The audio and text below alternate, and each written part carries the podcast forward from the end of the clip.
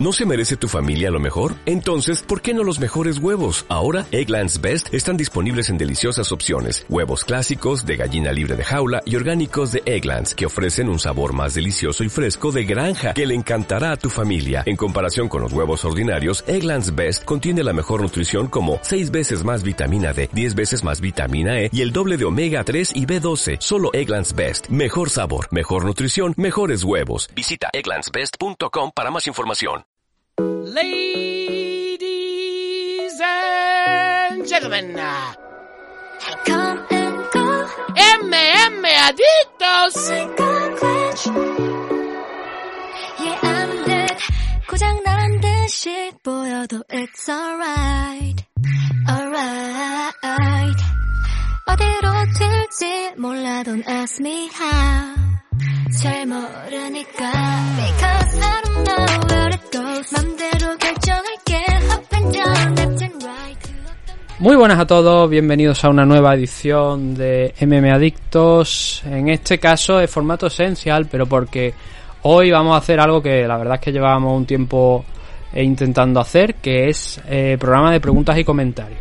Ya dije que teníamos que hacer esto y que llevábamos un tiempecillo que no lo hacíamos y que claro, quiera que no, pues tenemos que dedicar estos minutos a vosotros los aficionados que os molestáis, eh, oyentes, aficionados oyentes que os molestáis en escribirnos en el, en el programa. Y sé que llevamos un tiempo bastante largo sin hacerlo y creo que por lo menos un mes.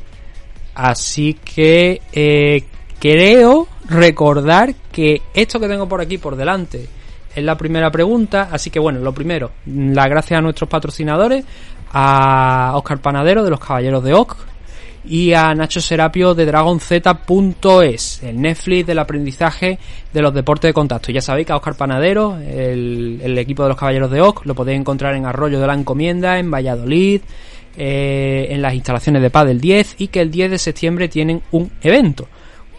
Sabemos la CAR, pero vamos a darle un poquito más de tiempo antes de anunciar esa CAR por aquello de si se cae algún combate o alguna cosilla, ¿vale?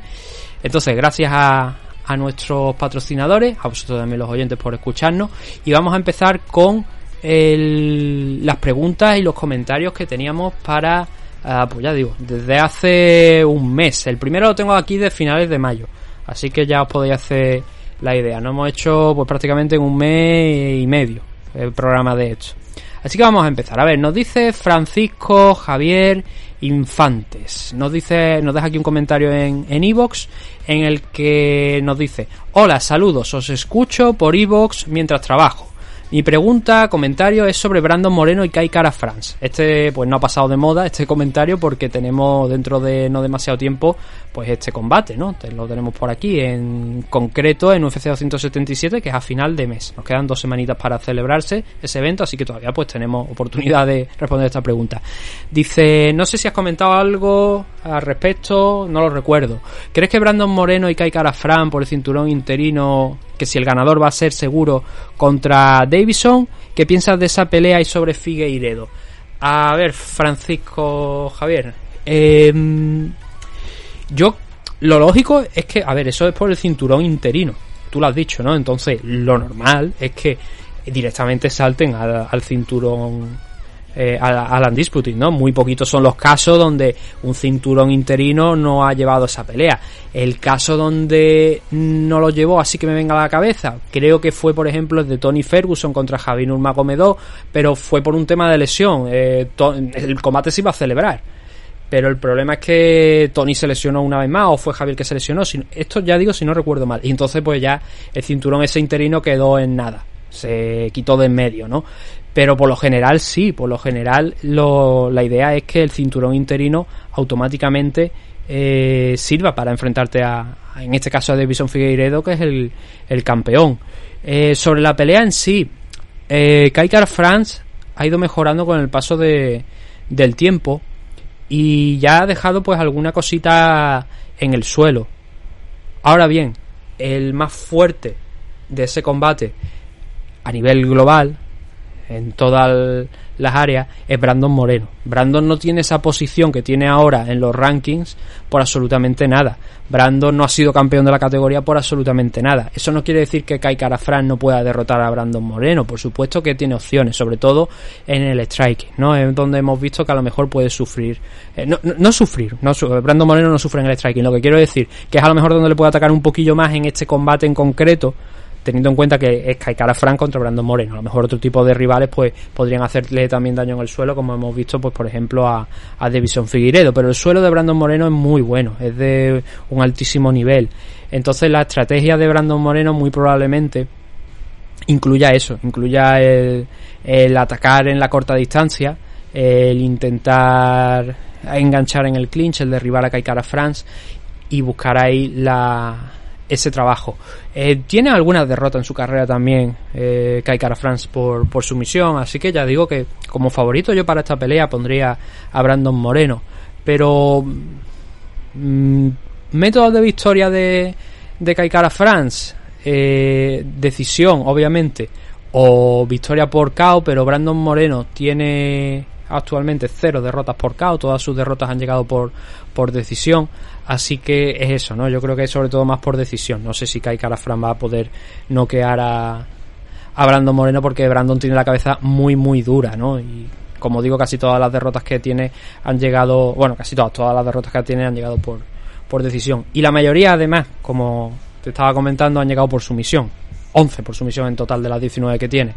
Así que eso, ¿no? Es una batalla no 100% de estilo, porque Brandon Moreno Em, como digo, eh, se mueve también muy bien en el striking y lo hemos visto eh, como, como pelea, ¿no? Quizás no tiene la pegada, no tiene la potencia de KO que tiene eh, Kai Kara France, pero puede competir sin ningún tipo de duda con los mejores en el striking, ¿no? El Figueiredo precisamente es uno de esos grandes luchadores en el striking y mm, que también se sabe defenderse en el suelo, pero especialmente arriba, ¿no? En standing. Figueiredo, no tengo la sensación, si a lo mejor la pregunta va por, por ese estilo, ¿no? ¿Qué, piensa de, qué, pienso de Figueiredo? No tengo la sensación de que esté huyendo de la pelea contra Brandon Moreno, pero yo sigo también de los que opino eh, que, y sí, bueno, opinaba y sigo opinando que un rival diferente para Figueiredo, eh, en este caso creo que era Kai Fran el rival óptimo, eh, era mejor que otro enfrentamiento más entre él y, y Brandon Moreno, ¿no? Por descansar, por cambiar un poquito. Porque, claro, la gente dice, bueno, pero es que ahora tenemos una victoria, un empate, una derrota de, eh, de Moreno, una victoria de Figueiredo. Vamos a un cuarto combate y así eh, decidimos ya quién es mejor de los dos. Bueno, vamos a meter algo entre medio. En este caso no me han dado lo que yo quería, que era el Figueiredo contra Kaikara France y que Brandon Moreno pues se sentara a combatir contra alguien adicional porque creo que France, Cara France es el luchador adecuado para enfrentarse a, a Figueiredo en este momento antes que cualquier otro contender pero bueno, al final vamos a tener este cinturón interino y también me sirve, ¿no? Eh, Figueiredo está jugando últimamente, ¿no? Tiene una lesión ahora de, que, de la que se tiene que recuperar, ha cambiado también eh, de manager porque decía que no estaban mirando 100% eh, por él, el manager de Figueiredo, creo que si mal no recuerdo era eh, Walid. Y, mm, y ahora pues bueno, eh, a ver esos cambios que tal le sienta, ¿no? Por Walid me refiero, no sé si lo conocerás, a Walid Ismail, ¿no? Es un luchador fue un luchador de, MMA, ahora pues tiene una compañía allí también en Brasil y es manager de muchos luchadores. Y creo que lo estaba criticando porque decía que no, como que no estaba haciendo lo suficiente, ¿no? Que, si él peleaba por 50.000 había gente que estaba peleando por 100.000 y él quería esos 100.000 por así decirlo, ¿no?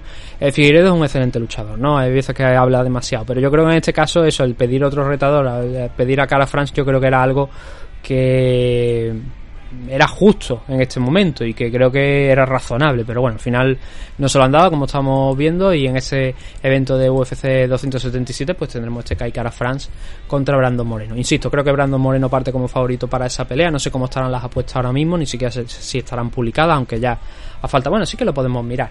Si son dos semanitas las que quedan, debería estar por aquí UFC 277. Vamos a ponerlo por aquí. A ver. UFC 277. Venga, a ver si está por aquí. Mira, si tenemos aquí a, a Moreno en 1.51 y que Cara Frank en 2.65 en estos momentos. Yo creo que es lógico, ¿no? Es, como digo, mucho más completo. ¿Qué más tenemos por aquí? A ver, eh, Sergio Catalán. Tenemos varios mensajes de Sergio Catalán, algunos también de Manuel Morón. F. La Barca también nos ha dejado aquí algunos. Así que vamos, yo voy en orden, ¿vale? Hacia arriba. Así que si mm, vamos a ir mencionando varias veces a las mismas personas. Sergio Catalán dice aquí: Vaya jugada con el tema de Askar Mozarov y la tentación de falsear el topology de algunos. Eh, todos conocemos casos, ¿no? De luchadores que han intentado falsear y que cuando eh, han se ha destapado el el pastel lo que han hecho ha sido recoger cable a la velocidad de la luz para decir, no, no, no, yo no tengo absolutamente nada que ver, defenderse de, de todas las acusaciones y tal. El caso de Escarmozaro es que Sherdock había hecho esa investigación y como habían hecho la investigación bien en condiciones, pues lo habían pillado. Lo habían pillado bien, ¿no? Y fue justo en la semana del combate contra Alonso Menifil en UFC. Askar Mozarov, un luchador ucraniano que para el que no conozca la historia pues se cambió el nombre con el objetivo de borrar varias de las derrotas que tenía en su récord profesional y no solamente es que en la semana del combate tuviese un récord diferente al que él decía que tenía, sino que encima luego desaparecieron incluso varias victorias de las que tenía y acabó creo que era con un 17-12 en la semana del combate que fue lo que tomó como récord UFC para ponerlo en, esa pelea contra Alonso Menifield. Perdió ese combate contra Alonso Menifield, fue cortado por la empresa y Mozarov ha dicho que ha acabado ya su carrera en el mundo de las MMA. Lo mismo ahora se cambia otra vez nuevamente el nombre y decide pelear con otro nombre. Quién sabe, pero bueno, esa es la cosa de Askar Mozart, ¿no? No hay que engañar a Sherdo, no hay que engañar a Topology, porque la gente al final investiga y encuentra esos errores y no es lo bueno, no es lo que hay que hacer. Eh, hay que ganarse las posiciones de manera honrada. Adrián Coma nos dice de qué evento era este. A ver, espera, déjame que lo ponga en grande. No me deja ponerlo. Sí, a ver, dice. Vale, era del eh, UFC Vega 55, de Holly Holm contra Kellen Vieira. Nos dejó aquí un comentario Adrián Coma que decía. Eh, que muy buena cara y muy buen análisis. Le damos la gracias a Adrián. Creo que me parece que ha dejado algunos, no sé si más por aquí. Por... No, de Adrián no tenemos más. Eh, Manuel Morón nos dice, a ver cómo se recupera Tayla Santos del hueso roto, lesión jodida y le puede coger miedo. Como digo, eh, vamos un poquillo antiguo, estamos hablando de, de junio, de aquella defensa del título de Valentina Sechenko frente a Tayla Santos en el mismo eh, evento en el que Giri Prochaska se proclamó campeona, campeón contra Glover Teixeira. Y sí, a ver, a Santos, claro, en un primer momento no se le apreció eso, se sabía que había un daño en el ojo, pero luego eso, eh, esa lesión en la órbita por el, por el cabezazo, ¿no? De, de Valentina Sechenko accidental, el hueso ese orbital de, del ojo, pues al final le llevó, le ha llevado a eso, una recuperación pues larga, jodida como dice Manuel Morón, y que cogerle miedo no creo, a él le vaya a coger miedo, ¿no? Al contrario, la hará más fuerte, a ver, eh, es una lesión que ocurre accidental, que no es que haya sido por los golpes de Valentina Sechenko, es un golpe, pero el golpe es un cabezazo, literalmente. Entonces, claro, eh, luego a lo mejor contribuye con algunas manos más Valentina Sechenko, pues no te digo que no, sí, sí creo recordar que, que contribuyó un poquito más, pero no tampoco mucho, ¿eh? Sí que recuerdo que Valentina podría haber explotado mucho más esa hinchazón en el ojo de, de Tayla Santos y tampoco lo hizo mucho eh, ni explotó esa situación de no ver por ese ojo. Bueno, no sé si era el derecho o el izquierdo, creo que era el derecho, era el derecho me parece, porque era. Eh, recuerdo haber comentado que Valentina se tenía que mover a la izquierda, se debería haber movido mucho más a la izquierda porque era el punto ciego de, de Santos y que no lo hizo, ¿no? Entonces, eso, no, no creo que vaya a coger miedo, porque tampoco fue un cabezazo occidental lo que provocó ese ese golpe, ¿no? Ese, esa hinchazón. Así que bueno, es lo que es lo que hay. Eh, yo estoy deseando ver a Tayla Santos porque en ese combate contra Valentina Sechenko demostró que sí que tiene la duda que yo tenía, por ejemplo, de si pertenecía realmente no a UFC, sino al top 5 de la división con esa pelea tan buena con Valentina Sechenko, que de no haber tenido ese problema en el ojo, muy probablemente podríamos hablar en el día de hoy a lo mejor de un cambio de cinturón, cabe la posibilidad pues eso nos hizo, a mí me hizo valorar el, enorme trabajo de Tayla Santos y el valorarla también como luchadora, que hasta ahora no lo había hecho demasiado. Y estoy deseando verla, a ver si vuelve prontito. Creo que me parece que hasta final de año no estará disponible. A lo mejor ya nos metemos en 2023, pero es una luchadora interesante para, para la división. Mira, Lauren Murphy contra Tyler Santos, a lo mejor, ya que hemos, venimos de ese programa, de esa victoria de Lauren Murphy contra Misha Tate, podríamos a lo mejor poner a Lauren Murphy contra Tyler Santos. Pero bueno, ya iremos viendo qué pasa con la brasileña. Desde luego, interesante, cuanto menos fue aquel combate contra Valentina Sechenko. F la barca, aquí tenemos eh, varios mensajes suyos. En el primero de ellos nos dice, a mí el combate me pareció lo mejor de este año, estamos hablando de del Prochaska contra Teixeira, ¿vale? Dice, a mí el combate me pareció lo mejor de este año, pero puesto a pensar en una posible polémica, pensaba que la guardia de Prochaska con los dedos hacia adelante iba a generar más enfado. A mí me recordó mucho a cómo hacía la falsa guardia John Jones. El reglamento se cambió y en teoría se debe de penalizar. Efectivamente, en teoría se debe de penalizar, o al menos advertir al luchador de que esa conducta no es buena. Se cambió, fue uno de los cambios que se hicieron junto. esos cambios me parece que se hicieron en el mismo momento en el que se cambió lo del Grounded Fighter, ¿no? De, lo que se consideraba un rival caído, para evitar que poniendo un dedo en, en, el suelo mientras estabas de pie se te considerara un rival caído, sino que tuvieses que poner toda la mano o todo el puño para que se considerara como tal, ¿no? Ese cambio se hizo en, en aquel entonces. Eh, lo de que comenta aquí, ya por hacer un poquito de memoria, lo de la polémica, la posible polémica, es que Prochaska eh, em, dio como unas palmaditas en la espalda de Glover Teixeira. Y eso hubo gente que lo interpretó como que se estaba rindiendo, cuando no estaba pasando realmente absolutamente nada en esos momentos. Pero claro, Prochaska dijo que ya para la próxima eh, pelea se lo pensará hacerlo un poquito más, pero que era una manera de alentar a Glover Teixeira a seguir trabajando, ¿no? Entonces ese detalle pues fue polémico en aquel momento, en aquella pelea de, de Prochaska contra em, contra Clover Teixeira. Y la falsa guardia de John Jones, sí, es un luchador que, bueno, no solamente Jones, hay muchos luchadores que utilizan eso, la guardia, extienden los dedos y eso ya no se puede hacer. De la misma manera hay gente que, por ejemplo, ya no extiende los dedos, sino que pone la mano hacia adelante y lo vimos hace poco, ahora no recuerdo cuál fue. Ah, el, el de Sonomale contra Pedro Muñoz, que le metió el dedo en el ojo Sonomale a Pedro Muñoz y tenía la mano, él no estaba tendiendo la mano, él no tenía los dedos hacia adelante, sino que él tenía la mano, pero empujó. Eso es algo que muchos luchadores hacen y que se ha mencionado muchas veces que se puede hacer para evitar eso. Hay gente que dice poner unos guantes curvos, ¿no? Que los dedos no queden ahí al aire. Eso puede que dificulte un poquito lo que es la parte del grappling, porque no puedes agarrar a lo mejor de la misma manera que si tuviera los dedos al aire al luchador rival, pero está claro que o bien endureces el reglamento que ya está eso contemplado, pero que a, veces muchos árbitros no lo llevan a rajatabla, o bien buscas esa otra solución para disminuir lo que pueda eh, el tema de los dedos en el ojo de, los luchadores. Es una cosa que se lleva diciendo muchísimo tiempo y que mucha gente, incluido por ejemplo Joe Rogan, lleva comentando muchísimo tiempo también que hay que buscar una salida a eso. Eso, o como he dicho, cumplir con el reglamento. ¿Qué más tenemos por aquí? A ver. Eh, bueno, un mensajito de Sergio Catalán en referencia al último evento de AFL que creo que todavía se puede adquirir a través de la, de la plataforma, de entráis en aflmma.es y todavía podéis ver AFL 27. De todas formas, nosotros hicimos un repaso a ese evento. Eh, comentamos todos los combates de aquella noche. Podéis escucharlo, es un audio, el MMA Adictos Essential 18, que pone tal cual, repaso a AFL 27. Y ahí hablamos de todos los combates que tuvieron lugar esa noche y que mm, Estuvo muy bien el evento, estuvo muy entretenido, quizá alguna pelea un poquito más deslucida o no a la altura de lo que se esperaba, por ejemplo la, del, eh, la de Rami contra un luchador francés, pues esperaba yo al menos que fuese un poquito más entretenida, pero vimos una versión diferente de Rami, ¿no? Que por cierto, eh, va a pelear en el evento de Algeciras de la batalla del estrecho que en este caso va a estar copromocionado por AFL también es un road to AFL de hecho hay varios luchadores que van a estar ya en ese evento. Uno de ellos, por supuesto, es el Rami, que ya salió hasta el rival, lo que pasa que ahora no lo tengo en mente.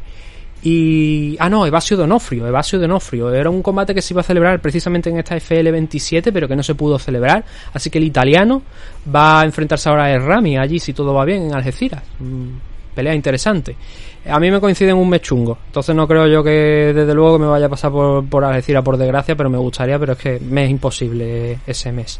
Lo tengo muy, muy complicado ya eh, y esto que todavía quedan meses, pero es que es imposible, prácticamente imposible que yo pueda acercarme a ese evento. Eh, ¿Qué más? Em, hay otros nombres también confirmados ya, pero no lo puedo decir porque no sé si son públicos, ¿vale? Entonces no, no lo voy a comentar. Luego, aquí nos dice Sergio Catalán que para él la pelea de esa FL27, por si acaso estáis interesados en revisar el evento, fue la de Borrul contra The Hater Díaz. No me preguntéis ahora el nombre exactamente, creo que es Adrián Borrul. Y uff, el nombre de David Díaz no me. Bueno, dejadme que lo pongo por aquí, que tengo todavía una ventana abierta de, de Tapology por aquí y así. Daniel, sí, Daniel. Tenía yo la sensación de si era Daniel o no, pero sí, es Daniel Díaz, Daniel de Hater Díaz y Adrián Borrul.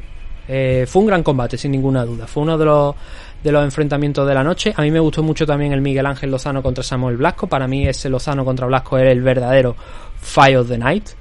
Y coincido también en que la actuación de la noche fue la de Joan Arastey. A mí Arastey me gustó muchísimo. No lo había visto, no había tenido la suerte de verlo pelear hasta ahora Arastey. También es verdad que esta era la segunda pelea profesional que tenía Joan pero derrotó a Gaiso Santana casi, vaya, no, visto y no visto porque fue en el tercer asalto, pero controlándola a la perfección donde Santana era más fuerte. Y a mí me gustó mucho. Arastey es uno de esos nombres que yo ahora, a partir de, este evento de FL27, voy a seguir de cerca, al igual que el de, el de Lozano también en el Comain Event. A Blasco y a otros luchadores ya los seguía eh, porque ya los había visto pelear en varias ocasiones más. Y, eso, hubo peleas bastante interesantes en ese evento de AFL, AFL 27, os, repito, os invito a que le echéis ese vistacito a esa car.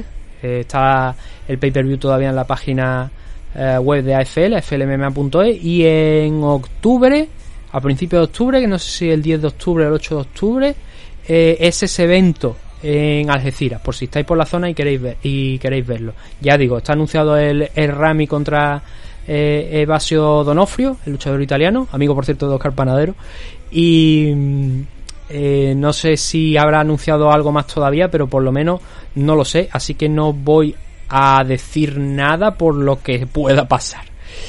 ¿Qué más tenemos por aquí? Manuel Morón, nos dice ahora Manuel Morón. Volkanovski quiso demostrar que se puede plantar delante del mejor boxeador de la UFC y derrotarle en su, en su campo. Vaya golpe en la mesa que ha dado. Eh, este es más reciente, como podéis comprobar. Este es de hace un par de semanitas. Y sí, hombre, Volkanovski. Esa es la clave de ese combate, ¿no? Porque en las fechas anteriores, Volkanovski. Eh, por fechas anteriores me refiero a los dos combates anteriores que había hecho contra Holloway. En esos dos combates habíamos visto un Volkanovski muy centrado también en el trabajo con las low kicks. Aquí no lo tuvo tanto. Aquí buscó eso, buscó, como tú bien has dicho, Manuel, el, plantarse delante del mejor boxeador de UFC, autoproclamado mejor boxeador de UFC, pero también considerado por muchos como el mejor boxeador de UFC, junto a otros nombres como Peter Jan, por ejemplo, el luchador de la división Bantamweight, el ruso y ganarle en ese campo y fue lo que hizo fue ganarle en el campo fue ganarle en no en el striking sino en el boxeo no en, peleando con las manos. Y fue la mejor actuación, desde luego, que ha tenido Volkanovski eh, en los tres combates contra Matt Holloway. Y eso nos lleva pues a esa situación que hemos comentado en el programa de en el último original, ¿no? De este UFC Fight Night de Long Island, ¿no? Eh, más allá de esa victoria de Jair Rodríguez por lesión, desafortunada lesión de, de Brian Ortega, que es lo siguiente para Volkanovski, ¿no? Ahí pues lo explicamos todo en condiciones, pero para la gente que a lo mejor no, no sea suscriptora, eh, para mí el combate a hacer ahora mismo para Alexander Volkanovski, sobre todo ahora después de que las piezas empiecen a encajar, eh, sobre todo echar Oliveira contra Ilan Mahachev, que se van a enfrentar a finales de año en un pay-per-view en Abu Dhabi. Entiendo que es Abu Dhabi porque he visto Etihad y, y Abu Dhabi todo en el póster, pero no he visto, no, no me fijé en la localización, entiendo que es allí. Eh, pues con esa pieza ahí, esas dos piezas puestas ahí, creo que lo siguiente es eso, es lo de Alexander Volkanovski contra Henry Cejudo. Para mí el rival ahora mismo de Volkanovski creo que es Henry Cejudo y creo que es el rival a tener en cuenta. Y así de, esa manera también dejas que Jair Rodríguez pelee contra Josemet, tengan ese enfrentamiento que cada uno que viene en una victoria pues un poquito peculiar, uno por la lesión de Brian Ortega, el otro una decisión ciertamente polémica contra Kelvin Keita, pues que limpien ahí un poquito, incluso si hay otra decisión polémica, otra, otra desgracia por, por tema de una lesión, bueno, al menos uno de los dos ya ahí sale un poquito a flote, ¿sabes? Pero ahora mismo poner a Jay Rodríguez o a eh, Josemet frente a Alexander Volkanovski creo que no es lo adecuado teniendo esa posibilidad de Henry Cejudo, ¿no? Que creo que Henry Cejudo tendría un combate complicado contra Alexander Volkanovski, pero vamos a darle la oportunidad al menos, ¿no? Como él ha dicho, eh, hablo de Cejudo, eh, le respeta mucho, respeta a Volkanovski muchísimo y lo único que quiere es competir, es ver si puede ganarle, es lo único. vamos a cumplir con eso, ¿no? No estoy muy a favor del tema de saltarse la división, pero bueno, creo que es algo que, que puede tocar en este momento. Eh, los tres últimos comentarios. En los tres últimos comentarios tenemos ahora de nuevo a Sergio Catalán, también en ese pay-per-view de, de UFC en el que estuvieron Volkanovski contra Holloway y Adesanya contra contra Jared Cannonier. Mm, Dice así este mensaje de Sergio Catalán. Sobre el combate de Muñoz contra O'Malley, creo que como dices, se juzga el combate hasta el momento el que se para por la lesión, siempre que este no contes haya pasado a más de mitad del combate. La verdad que no parece un piquete muy chungo como para no poder luchar, pero también es curioso de que fingiera como algunos dicen para que lo pararan cuando el primer asalto había sido suyo. También, en mi opinión, si yo hubiera juzgado el combate hasta el punto del piquete, hubiera dado ganador a Muñoz y no un no contes. A ver, eh, lo primero, yo tenía esa percepción que mm, una vez pasada la mitad del combate ya se podía dar una decisión. Ha habido un cambio en las normas de 2019, está ese cambio, ¿vale? En 2018, creo que es, o 2017, ahí no se recogía eso. El problema de, la Unified Rules es que hay varios documentos publicados por la ABC, según el año, según incluso dentro de lo que es el, el mismo año, hay un par de documentos diferentes que los recoge de una manera y otro los recoge de otra. Pero el último, el válido, es de 2019, está en la página web de la ABC. No pongáis ABC Unified Rules en Google y le deis directamente al documento que os sale, porque probablemente se esté desactualizado. Entrad en la página de la ABC, buscar entre los menús desplegables algo que pone Unified Rules MMA o algo así venía, y le dais. Y entonces ya se os abre el documento de 2019. En ese documento recoge que a partir de ese entonces, de ese 2019, cuando pasamos del segundo salto en un combate de 3 ya se puede dar una decisión y cuando pasamos del 3 del tercero en un combate de 5 ya podemos dar una decisión. ¿Esto qué quiere decir? Que según esa norma el combate de Muñoz contra O'Malley está bien juzgado, es decir, está bien que se le dé un no conte, un no conte o una descalificación si se piensa que ha sido eh, queriendo, o sea, que, que esa, esa, falta ha sido eh, con intención. Pero en este caso, que se dice que no hay intención, es un no contest y es correcto. Antes no era así, antes era la mitad del asalto, era eh, 2 y medio, 2.31 para ser exacto, del segundo asalto y en el caso de el de 5 creo que era 2.31 a partir del tercero. Ahora ya no, no lo recuerdo, pero creo que estaba así también, a partir del tercero. Eh, ahora no, ahora tiene que disputarse 2 de 3 o 3 de 5 para que se dé una decisión, ¿vale? Para que se vaya a una decisión técnica y se diga quién ha ganado el combate porque se juzgue lo que se llevaba disputado hasta ese momento. De haberse juzgado ese combate, yo también coincido en que Muñoz había ganado el primer asalto y que el segundo estaba siendo más igualado y que O'Malley estaba mejorando, pero que a lo mejor con ese primero eh, de haberse juzgado también lo que se llevaba del segundo, puede que Muñoz hubiese ganado es extraño. A ver, está confirmado, ¿no? Que tuvo esa eh, abrasión, me parece que le han dicho, o no sé cómo se dice, que le metió ahí el dedo en el ojo y que la retina estaba afectada. Y que eso no se lo ha inventado. Pero bueno, Mali es el hombre que sigue diciendo que Chito Vera no le derrotó y que sigue todavía visto en UFC, ¿no? Eh, no deja de llamar la atención. Así que bueno, pues eso, esa es la situación, ¿no? A ver, O'Malley ha sido retado por Ricky Simón, vamos a ver si acepta ese reto, creo que es una buena pelea y Pedro Muñoz pues tiene que recuperarse todavía de lo del ojo. Le deseamos la más rápida y la más pronta de las recuperaciones a, Pedro Muñoz. Porque estaba haciendo sobre todo un buen combate, ¿no? Contra, contra O'Malley. Lo estaba poniendo en su sitio en determinado momento. Otro mensajito de, de F. Dice así. Eh, muy buen análisis. Este es del, de esta semana del evento de Fisies contra dos años, ¿vale? Dice, muy buen análisis. Solo vi el combate de dos años. El resto de la CAR me daba bastante igual. Esto es algo de lo que, de lo que he dicho, ¿no? La CAR era muy mediocre. La CAR era mala hasta para mí que me lo trago para comentarlo a vosotros. y para analizarlo. Y para pegarle fuego, literalmente. Fue lo que me parece que, que dije. Y claro, yo entiendo que ahora haya mucha gente pues que hace eso, que se ve solamente el main event y a correr. Y es normal, no es culpa. Es lo que yo también haría a lo mejor si fuera solamente aficionado en el sentido de lo veo y no hablo o hablo ocasionalmente a lo mejor con algún compañero o algo y no hago un programa de MMA. Pero sí, en ese caso yo creo que la cara era muy mala, todo lo contrario que la última que hemos visto en el día de ayer. Y, Y sí, el único combate interesante era el dos años contra Fisiev. Había un calvillo contra Nunes en esa car, pero se ha pasado agosto por tema de baja de, de Nina Nunes en la noche del combate. Y se quedó, pues eso, muy, muy desangelada la car. Eran las únicas luchadoras que estaban rankeadas junto con Fisiev y, y dos años y al final pues poquito, ¿no? Y fue una car bastante aburrida, hubo muchas decisiones. Creo que fueron, me parece, no sé si fueron 8 de 12 peleas se fue una decisión y solamente o, no 8 de 12, no 8 de 11 y dos finalizaciones, otras finalizaciones y además en el último asalto, como por ejemplo la de Fisiev, la de Chase Sherman y fue, fue nefasto. El mensaje continúa de, de F y dice así, eh, al final estos eventos sirven para mover el roster, los que realmente se lo toman en serio son los que están luchando por tener más combates y subir en los rankings. Eso es. Eh, es, la, es la lectura, ¿no? Es simplemente mover el roster. El problema es que hay veces, eh, creo que lo comenté en el, en el último programa, no sé si había 596, me parece, 596 luchadores. Ahora puede que se haya modificado un poquito arriba o abajo, ¿no? Respecto a la última semana. Pero eran 596 luchadores en el roster. Chris Carty creo que va a hacer su tercer o cuarto combate la semana que viene en, en Londres este año. Se mueve el roster, pero a lo mejor no se mueve todo lo que se debería mover porque eso, al final eh, creo que salía, en, si contábamos, no sé si era un evento toda la semana o, o así aproximadamente, creo que salían a una media de 13 combates por, por semana, eh, peleaba creo que era la, un poquito más de la mitad del roster, ¿no? Eh, o sea, 13 combates por semana, 13, sí, 13 combates por, por evento.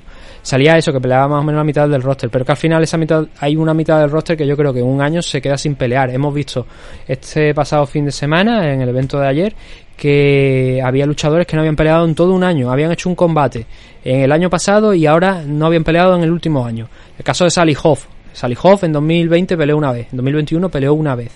Ahora en 2022 era el primer combate contra Jin Lian Lee. Y Lee me parece que también. No, Lee me parece que había peleado al principio. No, el año pasado. Lee creo que había peleado el año pasado contra Chimaev. O. Sí, creo que fue, me parece, el año pasado. No lo sé, ahora mismo. Pero eso, hay muchos luchadores que pelean una vez al año. Y ya está, ¿no? Eh, entonces, tampoco es que se mueva mucho el roster, porque hay veces que hay luchadores que lo que no pelea uno lo compensa con otro, ¿no? Peleando muchas más veces. Pero bueno.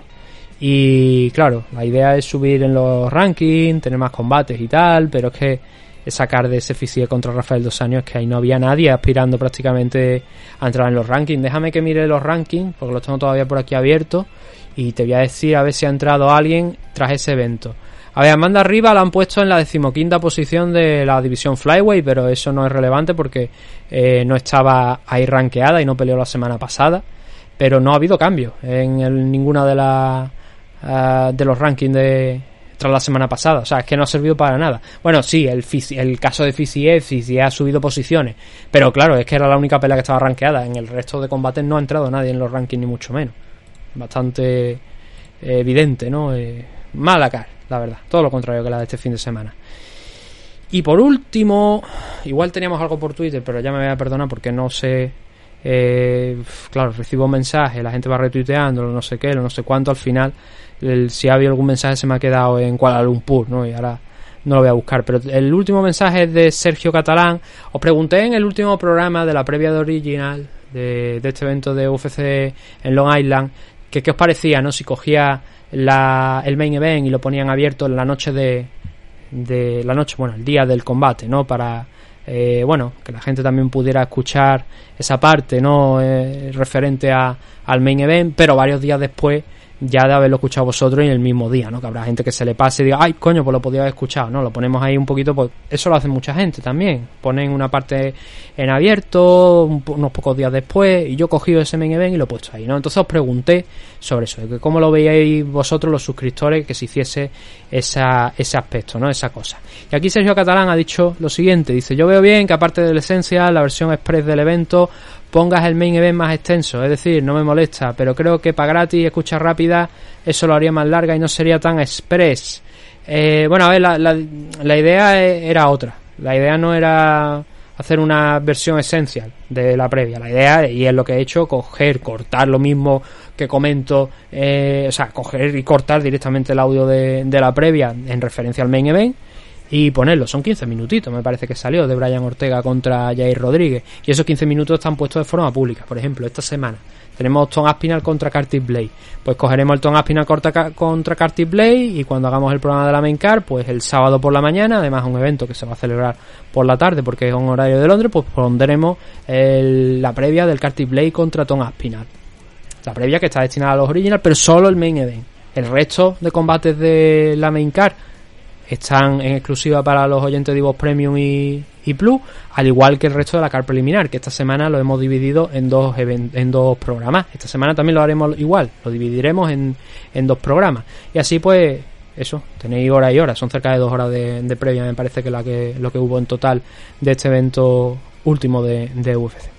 Así que esa era la idea, ¿no? Realmente, no hacer un programa esencial de por sí, hablando de no, no, no, sino aprovechar lo que ya estaba para hacer ese corte, ponerlo públicamente, pero eso sí, el esencial ya es otra cosa totalmente diferente, porque ahí hablamos de, leemos los resultados de la car preliminar, y en los original lo que se hace eh, es analizar eh, el combate en sí, de la car los combates de la car preliminar, todos los combates quiero decir, ¿no? Pero también lo de la car preliminar. En, la, en el esencial no hacemos los combates de la car preliminar, leemos los resultados, damos a lo mejor un titular y a seguir ascendiendo para centrarnos especialmente en el main event y a lo mejor algún combate más interesante que pueda haber en la main car, cosa de si hay varios títulos en juego y cosillas así.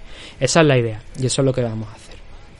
Entonces, eh, con esto vamos a acabar este programa. Hemos estado 35 minutos, podríamos haber estado mucho más, pero eran preguntas antiguas ya. Entonces no hay... eh, todavía siguen siendo relevantes porque hay muchas cosas que como hemos comentado pues no se han solventado todavía o están por venir, como lo de Kai Frank contra Brandon Moreno en ese UFC 277 dentro de dos semanas y algunas cosas adicionales, ¿no? Que todavía se podían aprovechar. Así que esa era la idea. Y así ya de paso, pues también, como os digo, limpiamos esta parte del buzón de preguntas y comentarios y podemos seguir adelante.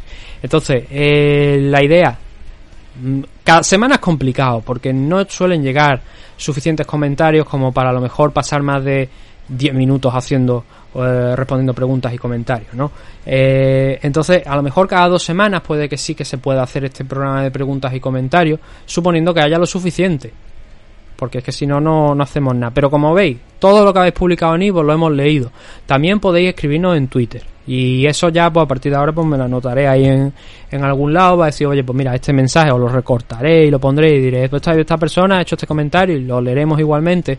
O un mensaje directo. Importante. A ver, si me mandáis un mensaje directo y nunca lo habéis hecho antes y yo no he respondido o no lo he leído aquí en el programa, conviene que me digáis también por un tweet, oye que te he mandado un mensaje privado. ¿Por qué? Porque las notificaciones de los mensajes que no son de usuarios que ya me lo han mandado o que no sigo, mm, a mí al menos, por ejemplo, yo en el móvil no lo veo. Eh, no me salen ahí como notificación. Y en el, eh, en el cliente web de Twitter creo que tampoco me sale. O ahora mismo no recuerdo si me ha salido. Algunos los veo porque digo, hostia, voy a consultar a ver si alguien me ha mandado algún mensaje. Entonces sí que los veo. Pero si me lo mandáis y es para el de preguntas y comentarios, bueno, para cualquier cosa. Escribirme antes un mensaje, bueno, antes, después, diciéndome, oye, que te he mandado un mensaje directo para para lo de preguntas y comentarios o para tratar cualquier otro tema, ¿sabes? Me lo podéis mandar. Y entonces ya sí, sí que los tengo en cuenta, porque es que si no a mí se me puede pasar eso, si están en la pestaña de estos de los ocultos, secundarios y tal igual. Yo me podéis mandar mensajes todo el mundo. Está abierto para todo el mundo. Pero sí que como os digo, si no me habéis, no os habéis puesto en contacto conmigo antes o no hemos intercambiado mensajes a través de mensajes directos, me aparece en esa pestaña y ahí a veces se me olvida y se me pasa. Es una de las formas de ponerme, de poneros en contacto con, conmigo. Si no, Evox, repito, está abierto para que comentéis todo el mundo. Todo, incluso los que estáis escuchando desde Spotify o desde iTunes o lo que sea. Vais, escribís Evox, MM Adictos, pulsáis y en cualquiera de los audios, especialmente los últimos, no me vayáis a mandar ahí en, eh, a, a Pekín el mensaje, como una vez hizo uno que fue como, eh, hijo mío, coño, escríbemelo en lo último. Pero incluso si no sois usuario de Evox, podéis darle al botón que pone como anónimo, ¡pum! Y ya os permite escribir. Lo- esto sobre todo para la página web, porque sí que muchos a lo mejor de vosotros lo escucháis desde el móvil. Y desde el móvil creo que hay que descargarse la aplicación de Evox para poder escuchar el programa. A no ser que tengáis Spotify o iTunes y tal y cual. Eh, pero para dejar el comentario, si queréis dejar un comentario, eh, o una de dos, o cogéis y en la página, a través del móvil, cuando entréis en la página web, le dais aquí arriba a la derecha en el explorador y decís ver o vista de PC o algo así, que eso lo tiene puesto. Y entonces ya sí que aparece como si fuera la imagen en PC. O vaya a un ordenador y escribir el mensaje tras darle a, al captcha este que tiene iVox ahí para mensajes anónimos y podéis dejarlo que se os, os pase por la mente y por correo electrónico, mmadicto.gmail.com.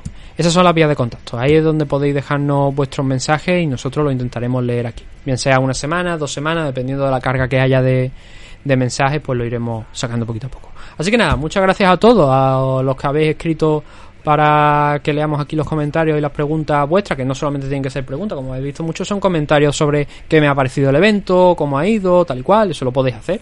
Podéis hacer también y nosotros lo leeremos aquí y a lo mejor, quién sabe, algún usuario pueda eh, rebatir algo que hayáis escrito vosotros ahí en comentarios o, conmigo y encantado, podemos hacer el debate. Así que nada, muchas gracias a todos por habernos escuchado y nos vemos pronto con más MM Adictos. Hasta pronto.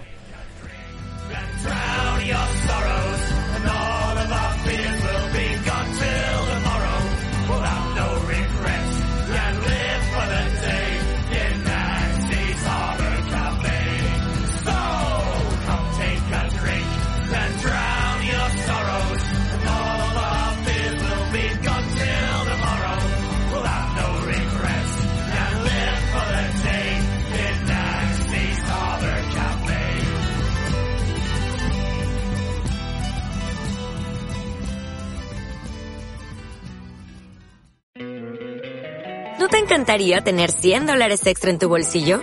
Haz que un experto bilingüe de TurboTax declare tus impuestos para el 31 de marzo y obtén 100 dólares de vuelta al instante. Porque no importa cuáles hayan sido tus logros del año pasado, TurboTax hace que cuenten. Obtén 100 dólares de vuelta y tus impuestos con 100% de precisión. Solo con Intuit TurboTax. Debes declarar para el 31 de marzo. Crédito solo aplicable al costo de la presentación federal con TurboTax Full Service. Oferta sujeta a cambios o cancelación en cualquier momento.